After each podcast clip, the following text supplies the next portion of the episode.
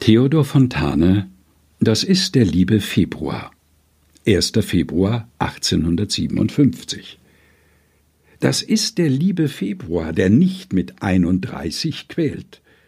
Der einzge Mond im langen Jahr, der richtge achtundzwanzig zählt. Ich brauch nur achtundzwanzig Mal zu meinem teuren Simpson gehen und kann den Boy und mein Gemahl drei Tage früher wiedersehen. Theodor Fontane, das ist der liebe Februar. Gelesen von Helga Heinold.